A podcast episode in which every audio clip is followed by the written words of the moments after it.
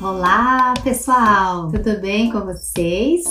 Muito feliz de ter todo mundo aqui. Sejam todos muito bem-vindos, viu? Bem-vindas. Gente, hoje a gente tem aqui é, um convidado muito especial. Quem vai participar com a gente aqui é o meu pai.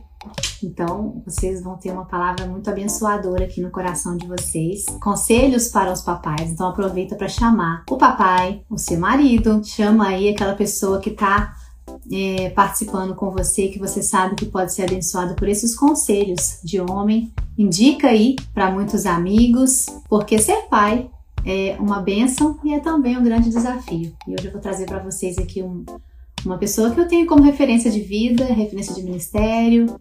É, o meu pai é uma pessoa que, uma das pessoas que mais me inspira, né? Meu pai e minha mãe. Tô trazendo para vocês aqui, gente, o meu ouro. Que prazer! tudo bom, pai? Graças a Deus, tudo bem, mas bem mesmo. Agora melhor.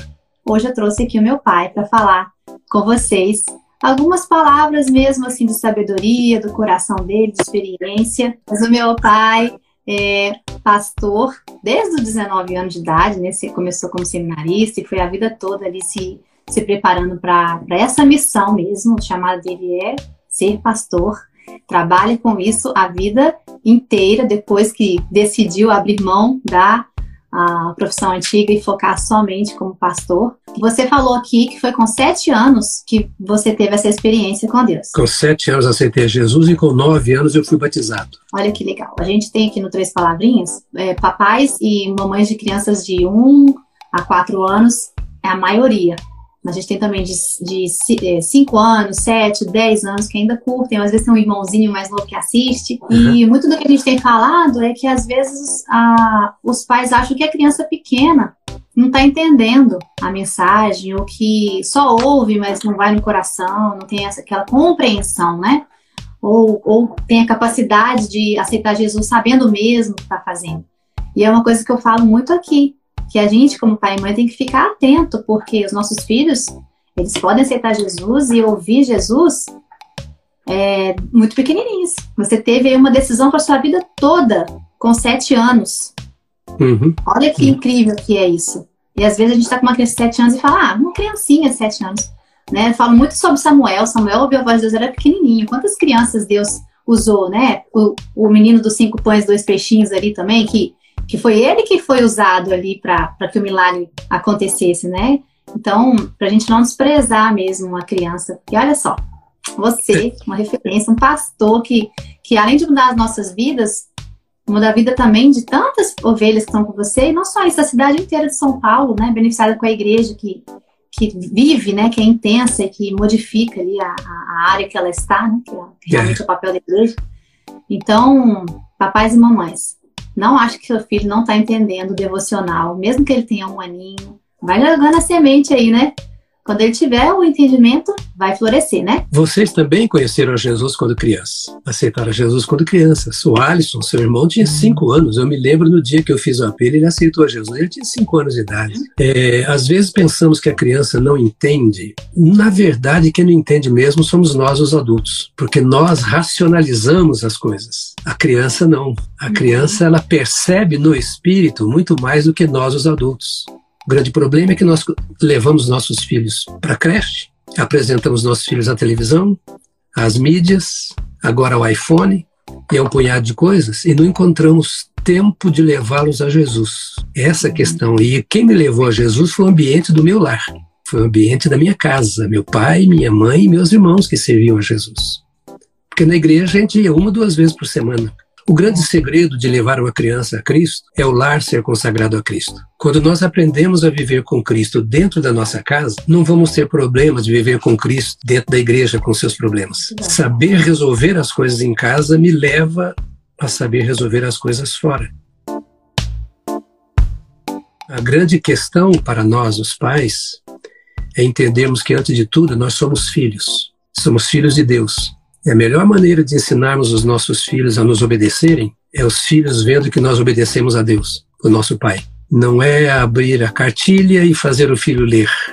Abrir a Bíblia e fazer o filho ler. O filho só sabe ler a vida do pai e a vida da mãe. Eu me lembro de quando aceitei a Jesus. Não sabia ler nada, mas eu li a vida dos meus pais. Então, essa relação dos pais com os filhos, ela é fundamental na conversão, porque os filhos querem ser amigos dos amigos dos seus pais. Os filhos querem ser amigos dos amigos dos seus pais. Se eles se sentem bem na casa dos seus amigos, aqueles tornam amigo deles. Se Deus é o seu amigo, o filho quer conhecer esse Deus. Se Deus é o seu pai e se as orientações que você passa, ela vem do seu pai celestial, o filho percebe e ele vai querer esse pai. É imprescindível entender o seguinte: a minha relação com você, com minha filha, está diretamente ligada à minha relação com Deus, antes de estar ligada à minha relação com os meus pais. Porque os meus pais podem servir a Deus e eu não. E o fato dos meus pais servirem a Deus não vai determinar que eu eduque a minha família de acordo com os princípios de Deus. O que vai determinar o meu casamento e a minha família é a minha relação com Deus.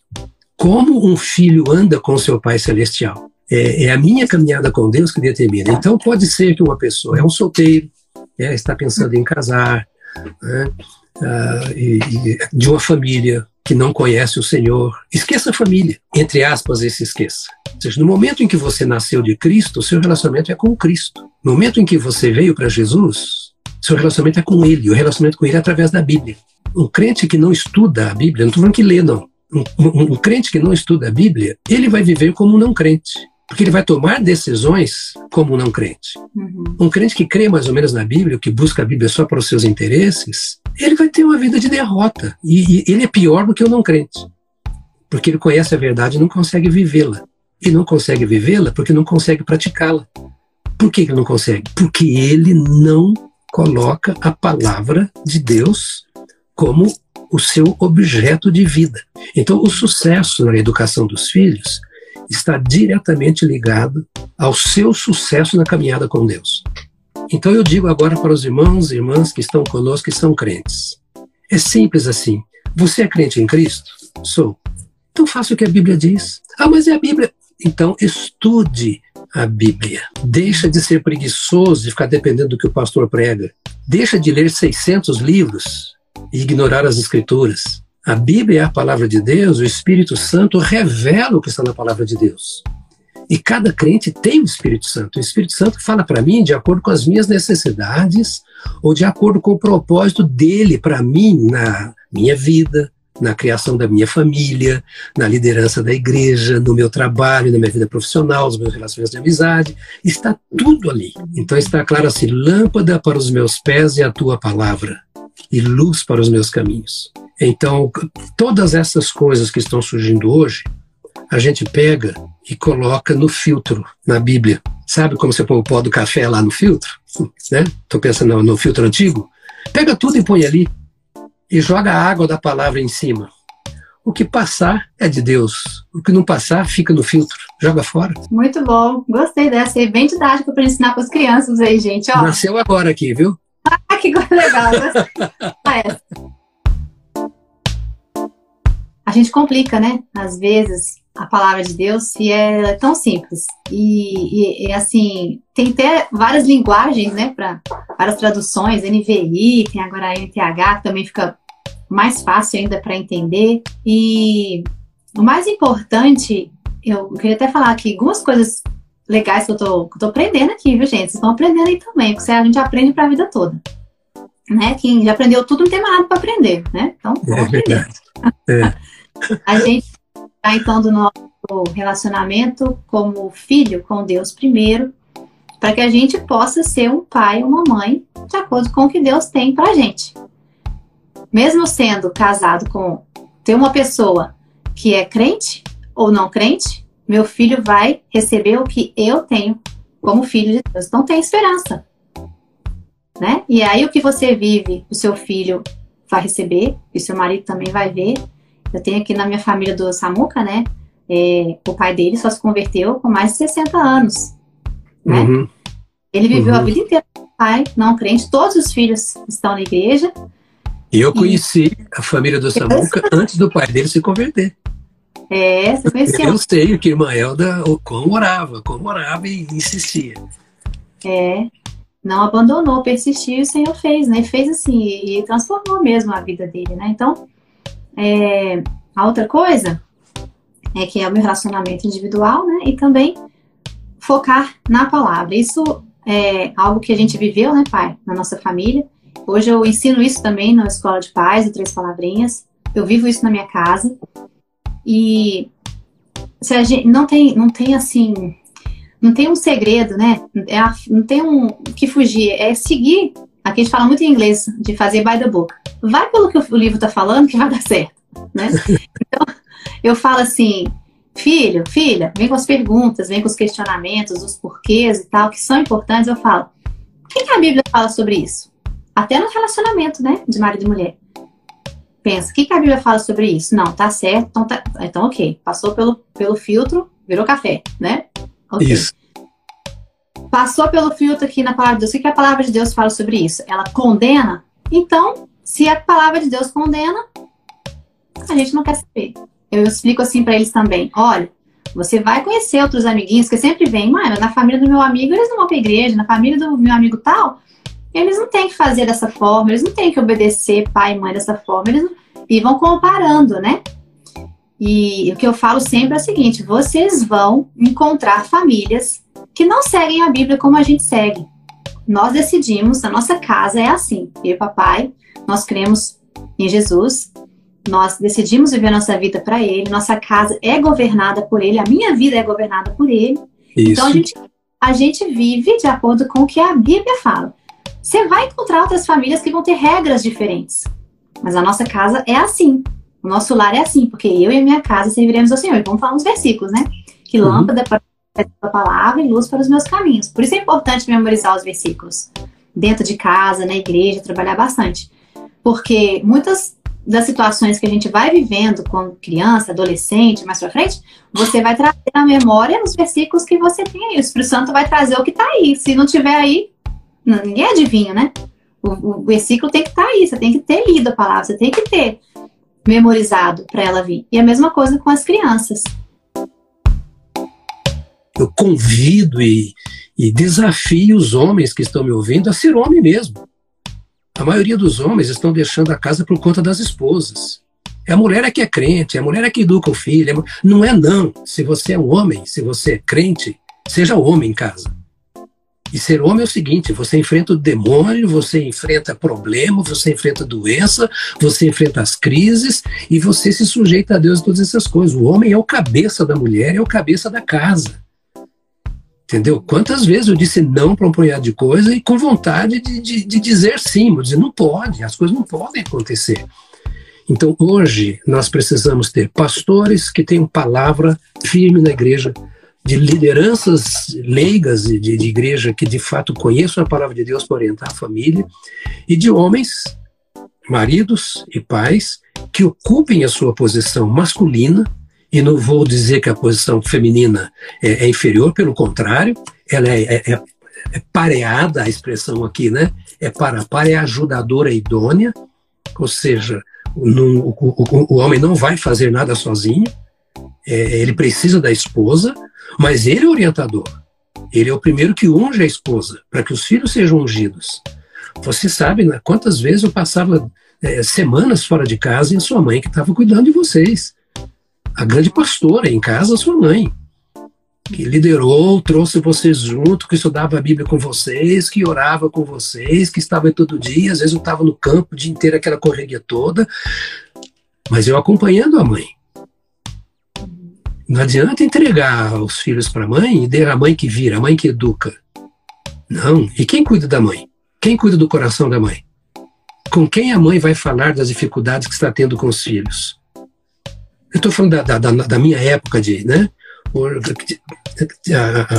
Hoje mudou um pouco muita coisa. A mãe passa oito horas por fora trabalhando também. E essa é uma outra coisa que tem que pensar. Quanto tempo você passa no trabalho e o que você está dando para os seus filhos agora de benefícios, que resultado você vai colher depois? Então, o tempo de qualidade E aí eu queria dizer, eu não sei quanto tempo nós temos, mas é importante dizer isso. Nós pais, sobretudo o pai o homem, pai, em primeiro lugar, porque ele é a cobertura da mãe, é ele que dá segurança, estabilidade à mãe. Né? Se ele não fizer, a mãe fará, mas ele falhou, é responsabilidade dele, do homem. Nós não podemos. Ah, a Bíblia diz: a sociedade, a sociedade vai mudar de mão a priori, vai virar Sodoma e Gomorra. Está escrito na Bíblia, vai piorar. Agora, a minha família é a minha sociedade. Isso. Hoje, graças a Deus, eu tenho só sua mãe, né? Cada um de vocês tem a sua unidade agora, e o marido que cuida. Mas o pai, ele é o responsável por cobrir a esposa em oração, em intercessão, com jejum, com a Bíblia. É o marido que ensina a mulher, diz a Bíblia. Não que a mulher não tenha aptidão, não é isso. É que é responsabilidade, assim como quando Cristo encarnou, o pai guiava o filho pelo Espírito, a casa é dada ao marido, o marido é o cabeça da mulher. O que, que você prioriza na educação dos filhos? É aquilo ah, que você prioriza, é, é o que você prioriza na sua vida. É o que tem valor para você, a palavra de Deus. Então ninguém dá o que não tem. Falei isso hoje. É. Cada um dá o que tem, né? Cada um oferece aquilo que está dentro coração. A boca fala que o coração está cheio. Tá, é, aquilo que está dentro da gente é aquilo que a gente põe diante dos nossos olhos. Estou me enchendo com o quê? Aquilo que eu vou oferecer é o que está dentro de mim. Eu e a minha casa serviremos ao Senhor não é apenas uma invocação, não é apenas uma declaração, é uma prática. Meu apelo, todos aqueles que te acompanham no Três Palavrinhas, e parabéns por acompanharem um ministério tão abençoado, o meu apelo é que sejam totalmente de Cristo, mas sejam leves, não sejam legalistas, não queiram impor nada. Deixem os seus filhos verem na vida de vocês que Cristo reina, que vale a pena ser de Jesus. Que boa vida é essa, ser de Cristo. Esse fruto aqui do Três Palavrinhas é fruto, é coisa que você semeou na minha vida e Deus vai frutificando. Então tem, tem, tem muito seu aqui, nisso aqui que acontece com Três Palavrinhas, né? Então, obrigada. Fico muito grato, filha, pelo privilégio de você ser o que é, Samuca, sua casa, muito grato a Deus por cada um dos meus filhos e filhas, né? Grande beijo, te amo de coração. Um beijo aos seus ouvintes e assistentes. Oh, obrigada. Ai, obrigada, Ded. Eu chamo ele de Ded, gente. Então, tá aqui. Nosso posto aqui para vocês, com muita sabedoria. Obrigada mais uma vez. Um beijo para você, beijo para mamãe. Beijo, gente. Boa noite para vocês. Fiquem com Deus. Até a próxima.